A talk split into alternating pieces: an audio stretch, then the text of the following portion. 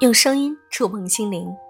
大家好，我是小飞鱼，好久不见。小飞鱼最近呢有些感冒，嗓子一直很沙哑，没有录节目。希望大家呢能够听到这期节目，嗯，对你有所帮助。在节目之前，我觉得还是想和大家来说一下，我之前做测算的师傅，他的微信号是 n 五三六幺幺零九。白羊居的师傅呢都是非常靠谱、专业的，嗯，道教学派的一些道长以及道士们，希望他们能够在嗯你遇到困境的时候能够帮助你。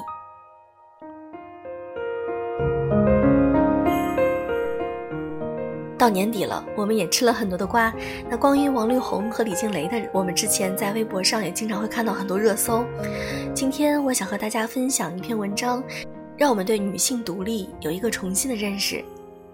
我们来听一下，来自艾米亚：三十五岁要什么完美？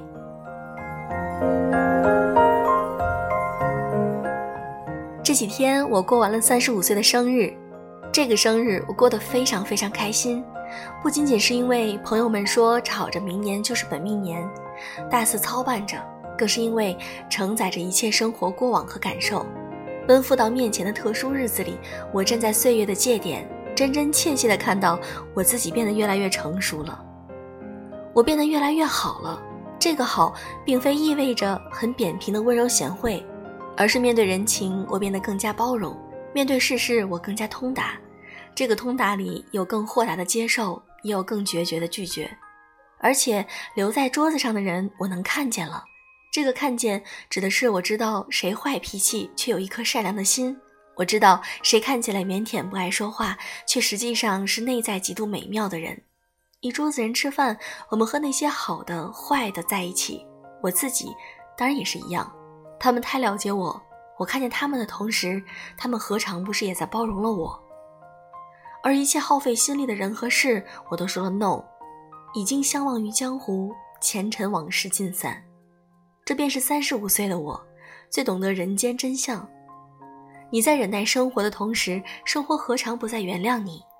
你自觉包容他人许多，而对方也何尝不是默默忍耐着你的许多？仅仅因为某些领域，对方觉得你值得。在这个不完美的桌子上，我们也可以过好好的过完一生。还有什么比这更感恩的事？所以“完美”二字在这一瞬间显得相当可笑。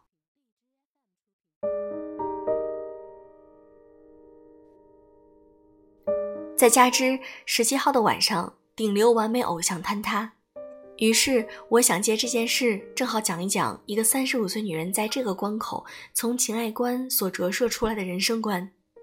某种程度上，我从来不是一个讨喜的情感博主。因为我永远秉持着一种女人要为自己负责的态度，而这个态度就恰好不那么解气，需要克制。为自己负责需要一种成人姿态。实际上，坊间每时每刻都在经历着破碎。我有个读者说，她离婚那年，前夫何尝不是比王顶流要恶劣一百倍？坊间女性还没有什么自媒体可以倾诉、公开处刑。自己一步步找律师抗争分割，最后也走到了今天。她觉得前夫当年也是自己选的人，互为因果，没有什么好绵长纠葛的，自己走下去就是了。渣男也不是什么了不得的事儿。如今她心生开出花来，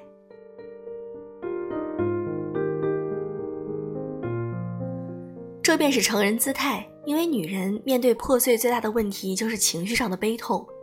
在那个悲痛里，我们退回到同孩童般的状态，世界黑暗到完全可以将自己吞噬。于是这个时候，周边所有人都变成了魔鬼。有时候不是他人太恶，而是随着年纪增长，你没长大，你内心越来越无法招架了。弱者控诉全世界，这是孩童姿态。无论世界变化成怎样，我都有选择，能止损，能为自己负责，这是幸福人生的全部真相。任何时候，主动权都在自己手里，这才叫独立女性。和自己挣不挣钱都没什么关系，挣钱不过也是选择权之一。一旦有了选择权，这就是成年女性。无论遭遇什么，不要活成受害者姿态，因为人生就是拿来磨砺的。每时每刻，你都会受到磨损。人生每一刻的经验都不一样，让它流过去，你就走向了下一步。没有痛苦会再次重复，也不会有相同的幸福。你的任务就是去体验这一生。这是我对很多女人讲的话。受害者样貌前半生或许还挺好用，世界稍许怜悯你，但尘世最终只会加冕那些傲骨铮铮的人。后半生能活得好的，都是爬得起来的人。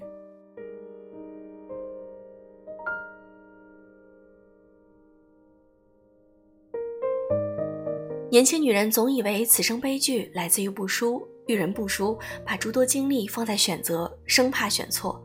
而淑女懂得，真正的悲剧来自于不自爱，这正是智慧的区分所在。很多女人以为的滔天的爱，其实是不自爱。年少时候以为的自爱多么狭隘，守贞如玉，从一而终就是自爱。有时候反而是不在一棵树上吊死才是自爱。明知对方品德有失，还要奔赴去谋求什么，这不是自爱。明知一步步是错，还要飞蛾扑火，破釜沉舟。也不是自爱。任何时候，不要在一段不平等的关系里忍辱负重，只求博得对方的良心，这考验清醒；如果没有，就要毁灭，这考验豁达。一步一步要走向一个良善、温润、团圆的结局。女人这一生需要过多少次坎？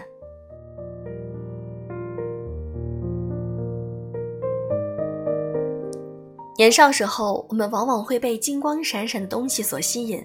有时候，那光芒是一个人，你以为跟了他就能够从此高枕无忧；有时候，那光芒是一个位置，你以为你只有站在那里才有意义。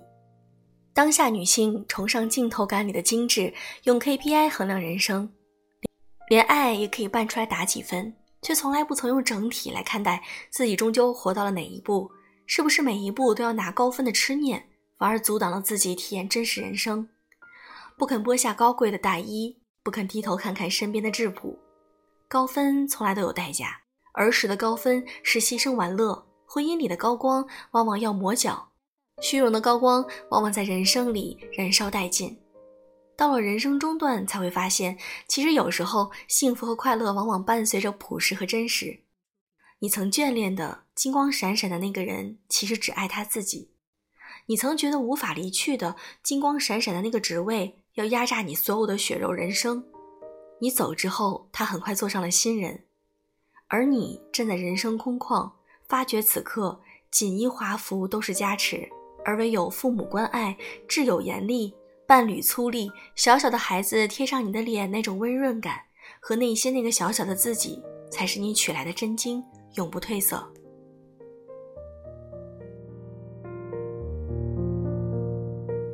我的一位朋友在深圳还在孜孜不倦，说常觉得生活压力，城市冰冷，夜半无人。我说没错，人的后半段都是爱驱动一切，而非恐惧。我同你一样，不是没有拼命过。年少时，我们怕穷，所以努力；我们怕自己没有价值，所以努力；我们怕别人看不起自己，所以努力。一切努力都是因为怕，而如今这个信念行不通了。如今你近中年。假如觉得父母是你的压力，你不肯和解儿时的苦痛，把他们当成责任，苦哈哈挣钱只会越来越难。而假如你爱你的孩子，你为其谋深远，为他买一份小保单也欣喜，觉得为他的未来又多铸造一分，不为任何回馈，这是另一种姿态。你看到你的父母永远不可能再改变，你觉得他们的人生已经风烛残年，你不求理解，但求陪伴，买一袋橘子给他们。也是姿态，你不再所求什么，你觉得让他们过好已经是最大的乐趣。一夜之间，恐惧和爱迸发出完全不一样的生命能量，一个光明包容，一个黑暗吞噬。你才知道为什么神性就在你的身上。幸福，它有时候甚至伴随着某些粗粝，它一定意味着某一时刻你打通了某种任督二脉。生活还是那个生活，而你的信念已经全然改变。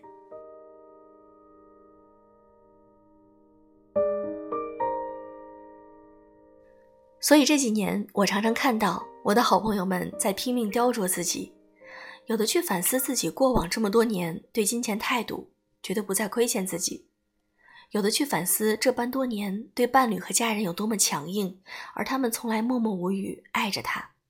把期待他人改变的眼睛看向了我们自己，我们就在这一刻完成了女孩到女人的区别。神把神性装在我们每个人身上，把获取到真爱的机会也装进来了。但我们真的只有向内看，才能找到它，而且那双眼睛会越看越清晰，越来越智慧。共勉，未来可期。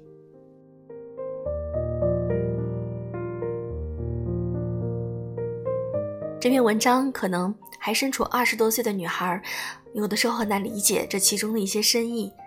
但像小肥鱼这样已经到了人到中年三十五六岁的时候，这种文章我都能够深有体会，真的是每一句话都说到了我的心里。那希望，嗯，这篇文章能够带给你一些感触。好了，今天的节目就是这样，祝各位晚安。